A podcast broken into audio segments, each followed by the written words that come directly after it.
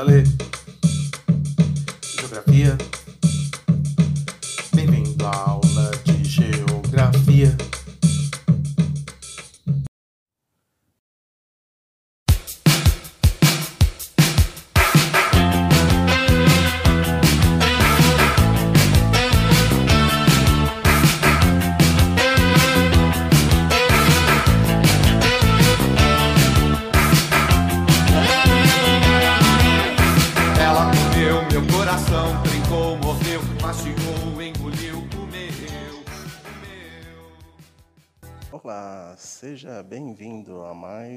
Podcast do Mr. Ale. E hoje, com muita festa, eu tenho o prazer de anunciar o nosso entrevistado de hoje, Marcos Vicente, DJ, produtor, empresário, uma pessoa multitarefas no ramo artístico, musical e que hoje tem o prazer de dar o seu depoimento aqui neste canal. Então acompanhe com bastante atenção, porque muita informação vai chegar até você. Então, está preparado? Vamos lá!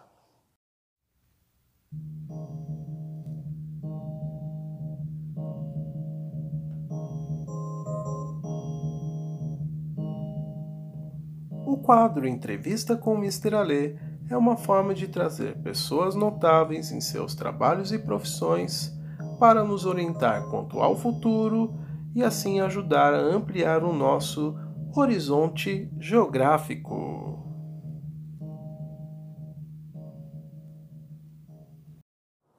Marcos Vicente, seja bem-vindo a este podcast. E começo lhe perguntando, sabendo que você é um empresário da noite de São Paulo, né, com o projeto Autobanos 80, que se iniciou há mais de três décadas, passando por vários endereços aqui em São Paulo.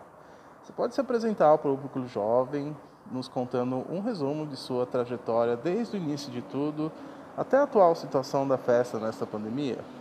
Vou, ten- vou tentar resumir, porque a festa já passou por 19 casas noturnas, 19 endereços em São Paulo diferentes. É, então é uma história bem longa, vou tentar resumir. Na verdade, eu era DJ já desde os anos 80 e começo dos 90.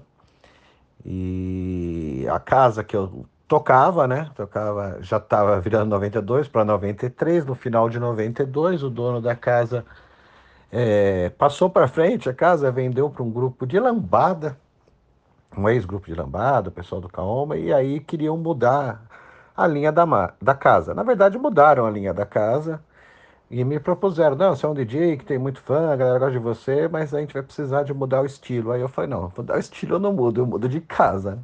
E como não tinha mais nenhuma casa nos 80, eu falei, tinha acabado a década, já fazia quase três anos, né? Já estava virando ali pro terceiro ano, tinha acabado a década. Então não tinha nenhum espaço que tocasse nos 80 ainda. né? A noite de São Paulo é muito rápida, né? Inclusive a moda é muito rápida. São os feitos da festa ter durado já mais de 27 anos, né? Mas aí a gente pensou, pô, não dá para ter uma casa noturna nossa, né? Eu reuni com os frequentadores da festa que perceberam, né, que a gente conversou que ia mudar o estilo e acabar aquela noite de anos 80 que tinha. Aí eu reuni com os frequentadores da festa e a gente decidiu criar um projeto. Essa foi a ideia, fazer um projeto. E com o projeto, eh, a gente podia levar o, o projeto por inteiro para as casas noturnas. Significa a gente levava o som, claro, o público e a decoração. Montaria dentro da casa naquele sábado. A gente pegava um sábado por semana da casa, tinha um acordo com os donos da casa de ser totalmente nosso, como se estivesse locando espaço, mas não era locando, era um esquema de parceria, né? A gente trabalhava com a entrada, que a gente apresentava todo o espetáculo, fazia a decoração toda, fazia tudo. A casa virava anos 80 naquela noite de sábado, com decoração, iluminação, tudo 80, Atari para jogar desde a primeira festa. E o dono lá trabalhava com o bar da casa. E a gente foi fazendo assim. Foi o primeiro projeto que teve assim no Brasil, né? De, de parceria, que a gente da entrada e a casa noturna não, não, não tocava em nada, não, não decidia que a gente ia tocar, não, não nossos convidados, a gente tinha autonomia total, era um espetáculo nosso, como se fosse um espetáculo nosso. Então a gente pegava a casa e fazia tudo, né? Viver como os anos 80, não importava se na casa tocasse, sei lá, a que estava na moda, ou grunge nas outras noites, a noite de sábado era nossa e era só nos 80. Isso funcionou muito bem, fomos crescendo e mudando de casa em casa, né? De acordo com que a festa crescia, a gente foi pegando casas maiores e tal. É, chegando ali no, no limite final de 2010, 2011, 2012, acho que 2013 aí foi o auge, né? A gente conseguiu fazer festas, é, a festa semanal era grande lá, com 700, 800 pessoas todos os sábados, e, e a festa de Halloween nossa, que é a maior de São Paulo, o Halloween mais antigo de São Paulo, já são 27 anos, a gente fazia a festa para 2.500 pessoas, né? Tinha que alugar um lugar na Paulista, lá o Clube Holmes, para fazer a festa é, para mais de duas mil pessoas, então não cabia no espaço que a gente já fazia normalmente. Então foi assim, a gente foi mudando de acordo com, com a orientação do público, essa também é uma coisa legal da festa, né? Esse lance de ser itinerante, a gente ficava numa casa dois anos, como se fosse uma temporada, ficava uma temporada de um ano numa casa, dois anos na outra. Tem casa que a gente chegou a ficar seis anos e essa última agora que a gente ficou oito anos, né? Que essa já foi a nossa própria, depois de tanto tempo mudando de casa em casa, a gente foi crescendo, chegou um limite em 2012 que a gente decidiu ter o nosso próprio espaço. E ficamos por oito anos até 14 de março de 2020, quando foi nossa última festa, quando começou a pandemia e a gente decidiu parar é, de fazer a festa mesmo antes do governo fazer a, as restrições, né? Nós percebemos que o negócio era complicado e Conversamos com o nosso público, sempre priorizamos o público em todas essas casas, por isso que a gente mudava de casa em casa, né? Ficava um temporada, quando o público enjoava, queria outra coisa, a gente mudava de endereço, mudava de espaço, mas mantinha a festa sempre igual, acho que isso foi o grande é, legado da festa, né? Ter mantido todos os, os estilos dos 80 mantidos sem se vender durante todos esses 27 anos. Certo. Além disso, você teve experiências no rádio, TV, internet, sempre vendendo com um produto a nostalgia. Como você se comunica com seu público-alvo para divulgar o seu trabalho e por que você é considerado o melhor DJ no segmento pop rock dos anos 80 na concorrida Noite de São Paulo? Ah, muito obrigado ali pelos comentários. Na verdade, assim, é... começando pela primeira parte da pergunta, rádio e TV foram muitos anos, né, fazendo só anos 80, também sempre dedicado aos anos 80. Primeiro foi com rádio, a partir de 94, quando entrei na Unicamp, entrei na rádio, é, a, a, Unicamp tem rádio própria também, né, então comecei a fazer programa de rádio, todas as quintas-feiras, acho que era das 8 às 10 da noite, não me lembro, faz muito tempo, 94. É, e o programa durou lá 3, 4 anos. Depois eu mudei para São Paulo, né, quando eu vim para USP, depois fazer outra faculdade. E aqui eu acabei ficando com o programa de rádio também até 2001. Acho que 2001 para 2002 eu parei o programa de rádio, mas a festa continuou todo esse tempo, né? A festa desde 93. E aí, na verdade, com o advento da internet, a, a, praticamente a partir de 96 a gente montou o primeiro site de anos 80 do mundo. Isso foi legal porque tem festas inglesas, é, Electric Dreams, entre outras festas, que reconhecem a gente como a primeira festa nos 80 do mundo. Isso é muito legal, porque muita gente acha, ah, o brasileiro imita o que tem lá fora. E é engraçado, o inglês, que fez uma festa de anos 80, coloca um link para o nosso site. Já em 96, eles colocavam um link para o nosso site falaram, essa é a primeira festa de anos 80 do mundo. E aí, a primeira festa de anos 80 dos Estados Unidos aí foi em 90, 96 para 98, nasceu a festa... 96 para 97 nasceu a festa inglesa. E aí, em 98, nessa primeira festa americana, e eles também vieram para o Autobahn conhecer como é que era a festa e colocaram o link para o nosso site, porque naquela época eu montava o site já em inglês e português, né? Tinha a versão em português e inglês. Hoje em dia, como foi crescendo, crescendo o site, não são todas as páginas que eu faço com duas versões, né? Geralmente só com a versão em português mesmo, que é o foco da divulgação, e até porque agora surgiram, sei lá, dezenas de páginas em vários países do mundo, em inglês, em outras línguas, né? Mas naquela época a nossa era única, então a gente tinha que ter essa versão em português e a versão internacional da página. É um negócio bem legal, esse reconhecimento internacional é muito bom. E em São Paulo acabou virando essa, é, esse movimento muito forte de anos 80, né? Com o crescimento da festa, várias bandas que faziam sucesso nos anos 80 tinham parado, voltaram a tocar, voltaram. A gente convidava, na verdade, o cara da banda, ah, o, sei lá, o Léo Jaime, que não estava tocando há 20 anos vamos tocar como DJ convidado na banda? Eu falei, mas não sou DJ, eu sou músico. Eu falei, então, mas é pra gente brincar, você toca suas influências. Aí eles foram, né? Foi o já tocou como DJ, aí voltou a gravar. Aí várias dessas bandas a gente ia atrás do vocalista ou de alguém que tocou numa banda e fala, meu, ah, eu tô parado há muito tempo, ah, então vamos tocar como DJ, só brincar uma noite. A gente começou com esse negócio de trazer DJs convidados que eram de bandas. E com o tempo foi crescendo tanto que começaram a voltar várias bandas dos anos 80, até porque a saudade do público ficou grande né, no lado nacional. No lado internacional a gente trouxe assim, o vocalista do Human League, né, que estourou nos anos 80, foi a primeira banda depois dos Beatles, né? Desde 70 nenhuma banda liderava o, a parada inglesa e americana ao mesmo tempo, né? Em 1970 e em 81 o Human League liderou a parada inglesa e americana depois de 11 anos. E aí a gente trouxe o cara do Human League para tocar como dia convidado, foi um negócio histórico, o pessoal do Information Society, do Front 242, é, Meridal Hats, The Mission, várias dessas bandas internacionais também fomos trazendo como DJs convidados. Isso foi dando mais força, mais nome para a festa, né?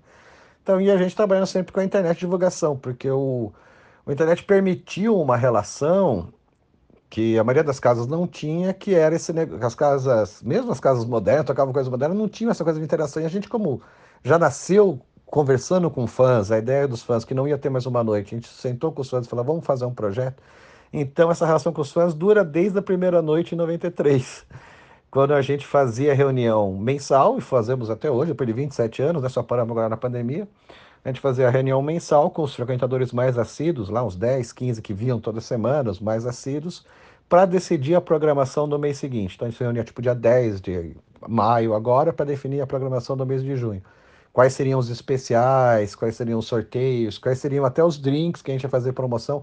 A gente sempre decidiu com o público. Isso nasceu com o negócio da internet, 96, 97, né, o site. E embora a gente já fizesse reunião com os frequentadores, a gente foi aproximando. A internet serviu para a gente aproximar, não só a festa crescer muito, mas como aproximar os frequentadores também. E acho que esse negócio de, do, do, lance de, de ser o melhor DJ, eu fico zondeado assim, mas eu acho que é porque o público tem um reconhecimento que a gente nunca se vendeu, porque eu não sou um DJ, DJ da Noite de São Paulo, que tipo, DJ da Noite de São Paulo vai tocar hoje é, flashback, amanhã toca sertanejo, depois de amanhã não, minha profissão não é DJ, né? Minha profissão, eu sempre trabalhei com outras coisas, né? E, e trabalhei muitos anos no tribunal, e trabalhava no tribunal e fazia festa sábado e divulgava durante a semana como podia, era uma loucura. Mas sempre deu certo porque a festa é muito procurada, né? Então, eu, a, a, ideia é, to, toco só anos 80 mesmo, a festa, o cara sabe, que, por isso que a festa cresceu e que o pessoal tem essa fidelidade, tanto à festa e, e e respeita muito o trabalho como DJ, porque sabe que é um DJ que não vai se vender. Ah, agora tá na moda tocar 90, porque tava tocando 80, então vai, ele vai tocar 90 porque tá na moda. Não. Oh, a moda tá, tá voltando a moda 70, mas não, não vai tocar. A gente é fiel ao nosso público. Eu acho que isso que fez o sucesso da festa e a festa mais duradoura da história da Noite de São Paulo, né? 27 anos, a Noite de São Paulo é muito rápida. Então as festas costumam durar dois anos, três anos, mesmo as casas noturnas duram pouco tempo, porque é, a noite de São Paulo é muito efêmera, né? As coisas mudam muito rápido, eu gosto de moda. Então, como a gente nunca se vendeu, acho que isso e, e a tendência da moda é todo mundo acabar mudando para se atualizar na moda da música, ou do, dos estilos, ou dos movimentos. A gente, por ter sempre se mantido fiel, né? sempre se manter fiel, o público tem essa relação de fidelidade também à festa. Eu acho que é isso que o povo considera, né? A galera que frequenta a festa tem essa consideração pela festa, porque sabe que o Max nunca vai chegar lá e vai tocar sei lá, uma música moderna, vai tocar uma papozuda, vai tocar mesmo Tchan dos 90, a gente vai sempre tocar os clássicos dos anos 80, Smiths, The Cure, New Order, Soft Cell, Human League, Erasure, né, ou até do rock nacional de vez em quando. Mas é essa relação que o público tem de confiança. Eu acho que ter desenvolvido uma confiança e você nunca se vender, né? Sempre se manter no que você sempre acreditou, isso faz o público ter uma confiança gigante. Ah, muito bem. Então agora, Marcos Vicente, eu gostaria que você nos respondesse quais são as suas principais influências musicais e culturais para o trabalho de DJ e como geógrafo tenho curiosidade em saber em quais países do mundo você já visitou em busca de novos horizontes. Então, na verdade, a minha maior influência vem do, do experimentalismo dos anos 80. Nos anos 80 começou com a descoberta dos sintetizadores. Né? Eles eram usados como instrumentos raramente em, outro, em bandas, e quando eram usados, eram usados como instrumentos secundários, uns teclados secundários ali. E os anos 80, com o desenvolvimento dos sintetizadores, foi uma, uma descoberta mundial, porque até aquele momento você trabalhava com três, três timbres, né? É, guitarra, baixo e bateria, e às vezes algum outro instrumento, mas você tinha um universo limitado de timbres para uma música, seis, sete, na pior das hipóteses, assim, os caras conseguiam trabalhar. E de repente você tem um sintetizador que você consegue ter um milhão de timbres. Você vai desenvolvendo, você grava um passarinho cantando e transforma aquilo num som de teclado e fica tocando, variando o canto do passarinho nas notas. Ou um pneu de carro estourando, ou cara raspando, batendo com, com martelo numa máquina de lavar, aquilo vira uma, um pad de bateria e você transforma aquilo num sintetizador e aquela porrada na máquina de lavar vira uma música, vira um, um timbre novo para a música. Então, todo esse experimentalismo dos anos 80, que foi a revolução do tecnopop, da música eletrônica. Muita gente acha que a música eletrônica é dos anos 90, 2000. Dos anos 90, 2000 é a música eletrônica sem vocal. Mas a música eletrônica nasce exatamente nos anos 80 com vocal, que é a grande diferença, né? Era, era o que já existia na parte vocal e tal, de música, misturado com a descoberta de milhões de novos timbres. Isso foi a grande revolução e minha maior influência sempre foi essa, essa é, experimentação dos anos 80 e é o que eu mais gosto, são as bandas que eu mais gosto, né? Kraftwerk, principalmente por ter criado o estilo lá ainda nos 70, né? Com o álbum Autobahn, que eles começaram tudo isso. E é o álbum mais referenciado por todas as bandas dos anos 80, nove entre dez bandas falam que resolveram fazer música porque ouviram o Autobahn do Kraftwerk. Por isso que a gente escolheu o nome Autobahn, né? Por ser o álbum que revolucionou o primeiro disco de música eletrônica da história da música, né? Nos anos 70 ainda, mas influenciou todos esses caras que foram famosos nos anos 80, eles tinham 14, 15, 16 anos, estavam começando a sair para as baladinhas e tal, e foi ali que eles descobriram a música eletrônica e resolveram fazer suas próprias bandas. Claro que a música foi evoluindo e a partir de 79, 80 começou a chegar no topo das paradas. Né? Em 79 foi a primeira vez que a música eletrônica chegou no topo da parada, que foi, se eu não me engano, em março é, março ou abril de 1979 com Gary Newman, né?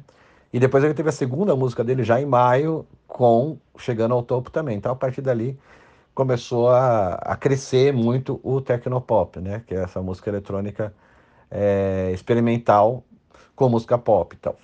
então essa é a minha maior influência é, musical. Dos países, eu, eu, fui. Eu viajei muito, mas para passear. No né? final do ano eu sempre fechava o autobahn, porque Natal, Ano Novo, acaba tendo um movimento muito fraco, então eu fechava a casa, a gente parava a festa, todo Natal, Ano Novo, parava por 15 dias, às vezes até mais, às vezes a primeira.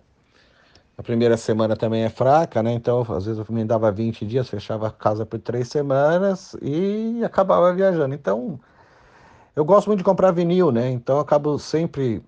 No começo eu ia muito para a Inglaterra, porque a Inglaterra tem muitos vinis de bandas dos anos 80 que eu amo, então eu comprava muita coisa lá e os preços hoje estão.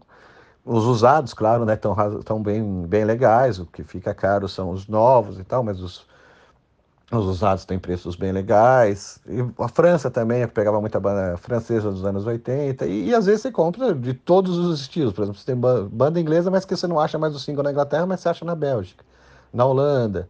E eu também vou visitar essas festas, né? Festa anos 80 na Polônia, eu fui, gostei bastante. É, da Dinamarca tem uma festa legal de anos 80, melhor mesmo, né? Depois do Autobahn, modéstia a parte a nossa, que o público que vem de fora fala bastante, porque a empolgação do público é diferente, né? O público Autobahn é um público que canta as músicas, que dança, que ama mesmo os anos 80, né? Então, e como a gente toca, a gente interage com o público, vira uma verdadeira rave. É, e isso que, como vem muito gringo para festa, muita gente de fora, quando vem para o Brasil, acaba vindo conhecer a festa, né? Inglês, alemão, americano, os caras ficam empolgadíssimos, falam, eu não vejo isso lá fora. E realmente, eu fui pesquisar muito lá fora porque eu gosto muito de viajar e conhecer lugares, conhecer festas. Eu acho que a melhor festa ali é Electric Dreams, da Inglaterra que acontece ali entre a estação do Big Ben e a, a Cannon Street, ali entre a, a região bancária e o Big Ben de Londres. É uma festa muito boa, acontece a cada 15 dias, é, Electric Dreams, que toca muito parecido com o som que a gente toca no Autobahn. Conheci várias festas, conheci a Love Aires também, que é no, num bairro que eu até gosto lá de Londres, mas que a festa não é tão legal, é Love Aires, é muito, muito pop, toca pouca coisa experimental, né? Porque os anos 80 são bem amplos, então com muito pop você acabaria rápido. Né? É, tem a Reflex também de Liverpool, e também tem em Londres a Reflex, é, são duas. Tinha, né? Agora não sei como é que tá, né? Porque depois da pandemia, eles tinham duas filiais e tal, que eram legais também, mas a melhor Electric Dreams de Londres, né? Fui em festa anos 80 na, na casa que chama Yuri Gagarin, em homenagem ao Gagarin, que é o primeiro astronauta a circundar a Terra, né? Lá na Rússia, é, em Moscou, né? Casa é legal, gostei também, mas musicalmente ainda também acho que Electric Dreams é melhor. Bom, acho que eu fui nos 35, 36 países, assim, eu não lembro direito, mas mais ou menos acima de 30, assim, que eu fui conhecendo e vendo à noite, e vendo o que rolava nas casas noturnas, sempre visitando a casa noturna e, claro, comprando muito vinil. Atualmente você tem mantido seu trabalho em eventos virtuais divulgados pelas redes sociais. Qual é a sua audiência hoje se comparada aos eventos presenciais do projeto Autobahn 80? E quais são as suas expectativas e projetos para o futuro pós-pandemia? Bom, na verdade, assim, é uma audiência muito menor, embora é, tenha pessoas de fora de São Paulo que possam ter acesso à festa, porque assim, embora a festa seja assim, tradicionalmente São Paulo, mas vem muita gente do Brasil inteiro conhecer. Então tem toda semana a galera que vem, por exemplo, uma semana vem de João Pessoa, outra semana vem a galera de Recife, depois de ali um mês esse cara de João Pessoa volta.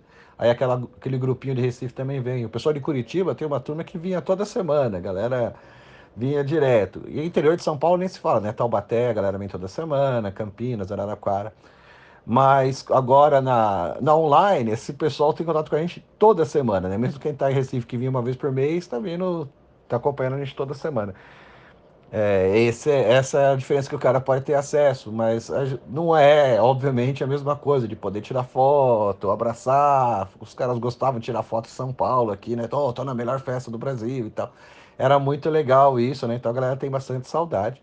É uma das coisas mais gostosas esse contato com o público. Eu sempre gostei muito do contato com o público e está sendo bem difícil para mim. Confesso para você, é, não só a questão financeira, mas a questão mesmo de, de carinho que a gente tinha pelo público e que o público tem pela gente, né? Essa relação muito forte. Então a gente mantém eventos online, fizemos muito tempo pelo Facebook, aí quase um ano, agora estamos fazendo pelo YouTube também. E às vezes faço pelo Face, alguma coisa diferente. Mas não é a mesma coisa, né? E também, inclusive, a gente não faz nem é, financeiramente, né? São eventos live para o pessoal manter a saudade, com cenas da festa, toca algumas músicas e tal, passa alguns clipes. Eu, vol eu voltei a fazer o formato que eu fazia quando eu tinha programa de TV, que foi de 2006 a 2013, né?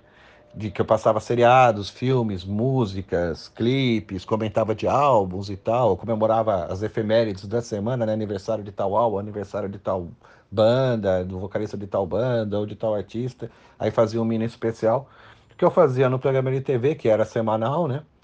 Eu estou fazendo agora pela live, mas não é, não tem nenhum ganho é, financeiro, né? a gente não cobra nada, então tem esse detalhe de, de participação, sei, comparando, depende, depende muito, né? depende de, de, sábado, por exemplo, quando está tudo realmente fechado, quando está em alta é, periculosidade na rua, que o pessoal fecha mais as coisas, a audiência é bem alta. Mas nada se compara como era a festa, né? Com o pessoal dançando e tudo. E faz aniversário, leva os amigos, então a, a audiência mesmo assim é bem menor. É, com relação a planos, eu, meu plano é meu plano é depende da vacinação chegar, né? O governo que atrasou demais a vacinação no Brasil. É, eu vejo já eventos, faz mais de um mês teve um show na Nova Zelândia com 13 mil pessoas, de uma banda que toca bastante na festa, o Midnight Oil, né? 13 mil pessoas no show. Teve uma rave agora nesse fim de semana na Inglaterra, já com mais de duas mil pessoas, com, uma população grande vacinada e tal. E também já controlaram o vírus, fizeram um lockdown de verdade e acabaram. Porque com um lockdown meia boca você não resolve o problema do vírus e também não resolve a economia, né? Porque não tem como voltar com esse número absurdo de, de casos e mortes que está tendo no Brasil. E também esse atraso na vacina. Então, o único jeito é realmente vacinar o público em massa. Quando tiver uma vacinação em massa, a gente pretende voltar com uma grande festa. Todo mundo está cobrando a gente que seja uma festa não de 8 horas, como era o normal da festa, 8, 9 horas, vai ser uma festa de 12 horas. Né? A gente vai, vai de manhã, vai junto com o público tomar já prometi, já prometi para o público que nós vamos sair da festa e vamos tomar café na padaria com um pingado com pão na chapa com a, com a galera. E todo mundo está empolgado com a ideia. Então vamos fazer uma festa de 12 horas que vai até as 7 da manhã. É, vai ser quase uma, uma rave mesmo. Essa, essa é ideia. É, voltar, mas quando estiver seguro. Realmente, quando tiver uma boa, uma boa parte grande mesmo da população vacinada e, e tiver controlado o vírus, né? Tiver controlado a pandemia. Você gostou do que ouviu até aqui? Agora vamos para o nosso momento curiosidade geográfica de hoje, com dados e números sobre o turismo em São Paulo. Então, preste atenção, porque muita informação chegará até os seus ouvidos. Está preparado? Então, vamos lá! Momento Curiosidade Geográfica em 3, 2, 1, vai!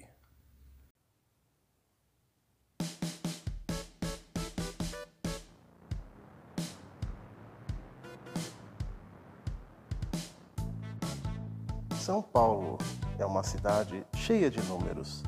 Somos mais de 12 milhões de habitantes e disputam um espaço de mais de 15 milhões de turistas por ano em nosso território de 1.521 quilômetros quadrados. Então, vamos dar os números sobre o setor de turismo na cidade de São Paulo. Temos 320 hotéis, com 44 mil apartamentos, 63 hostels, 314 salas de cinema, 138 teatros, 115 espaços culturais, 150 bibliotecas, 158 museus, 333 centros de esporte e lazer, 11 estádios de futebol, 109 parques e áreas verdes, 20 mil restaurantes, 30 mil bares, 53 shopping centers e 33 mil táxis. Todos esses números foram divulgados pelo site cidadesaopaulo.com. E além disso, nós temos um fluxo de 15 milhões de turistas por ano, sendo que 2,5 milhões são estrangeiros. E o gasto médio é de 180 reais por dia entre os brasileiros e 484 reais por dia entre os estrangeiros, o que dá um faturamento, de acordo com a FEComércio, de 113,2 bilhões de reais por ano. Ainda assim, devido à pandemia do coronavírus, esse valor foi 33% menor, ou 55,6 bilhões menor do que em 2019.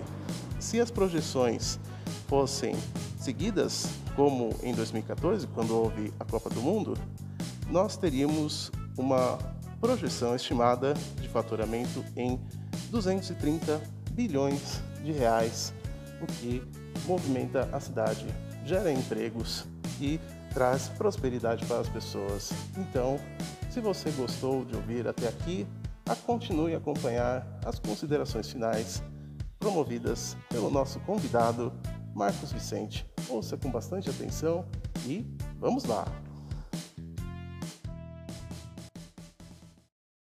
Marcos Vicente, muito obrigado pelo seu depoimento até aqui.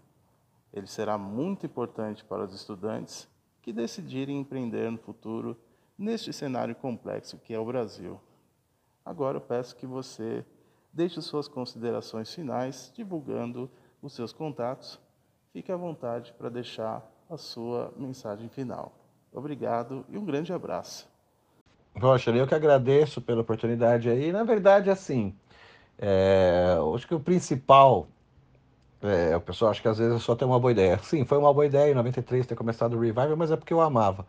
E fazer o que você ama, tipo, ah, isso aqui que tá na moda agora. Não, mas o que eu amo é isso. E insistir nessa ideia, pode ser que no começo era pequeno, realmente, depois foi crescendo e virou esse negócio gigante que virou o Autobahn, a festa, eu acho que é por amor mesmo. Fazer o que ama de verdade e nunca se vender pela moda. Porque nós sofremos pressões de todo tipo. É, espaço em rádio, tudo, todo esse tipo de pressão. Claro que a gente ia crescer naquele momento se a gente vendesse a moda. Por exemplo, se a gente estava com 700 frequentadores, íamos, íamos para 1.000, 1.500, 2.000 durante seis meses, um ano. Só que depois ia ter perdido tanto esses que estavam na moda naquele momento, esses que vieram por causa da moda, quanto os antigos que são os mais fiéis, que eram aqueles 700 que estão até hoje. Se eu tivesse me vendido, eu teria perdido também esses 700 para poder ganhar por um ano.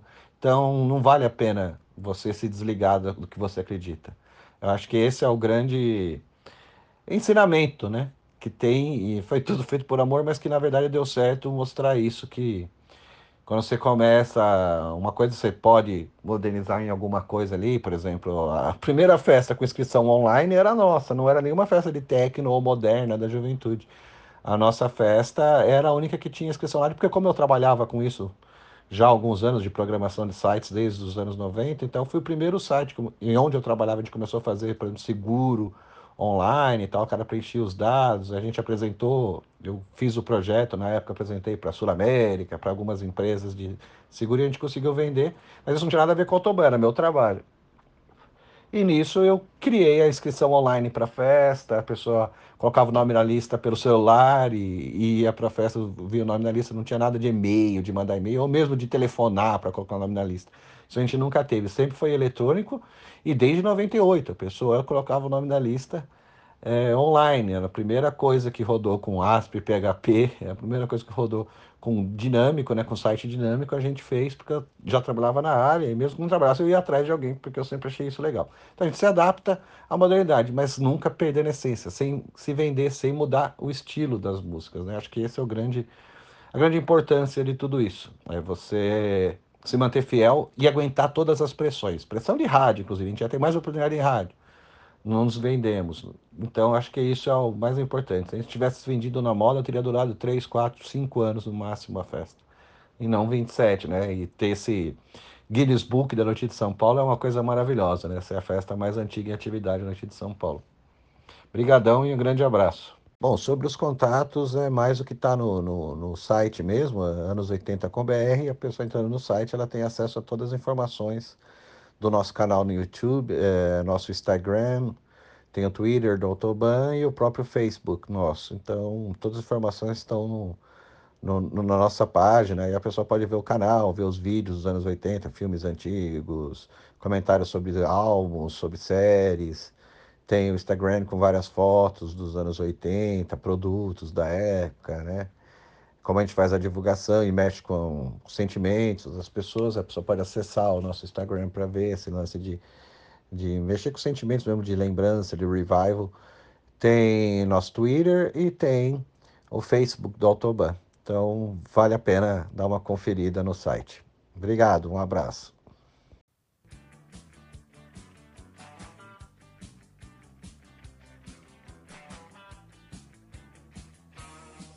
Você gostou do que ouviu até aqui?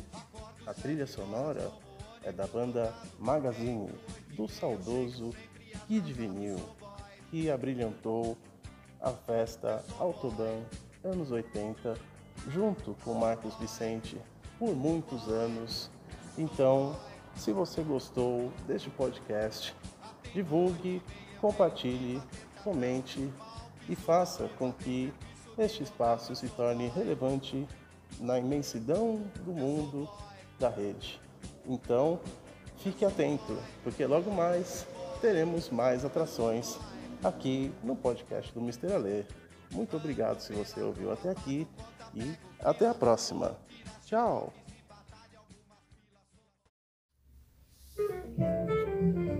Este foi mais um podcast do Mr. Alê. Me siga através das redes sociais YouTube, canal do Mr. Ale, Twitter e Facebook, Mr. Ale, Instagram, Mr. Ale Oficial. Para me mandar uma mensagem, escreva para o e-mail mrale.gel@gmail.com. Geografia com Mr. Ale, sempre uma boa aula para você.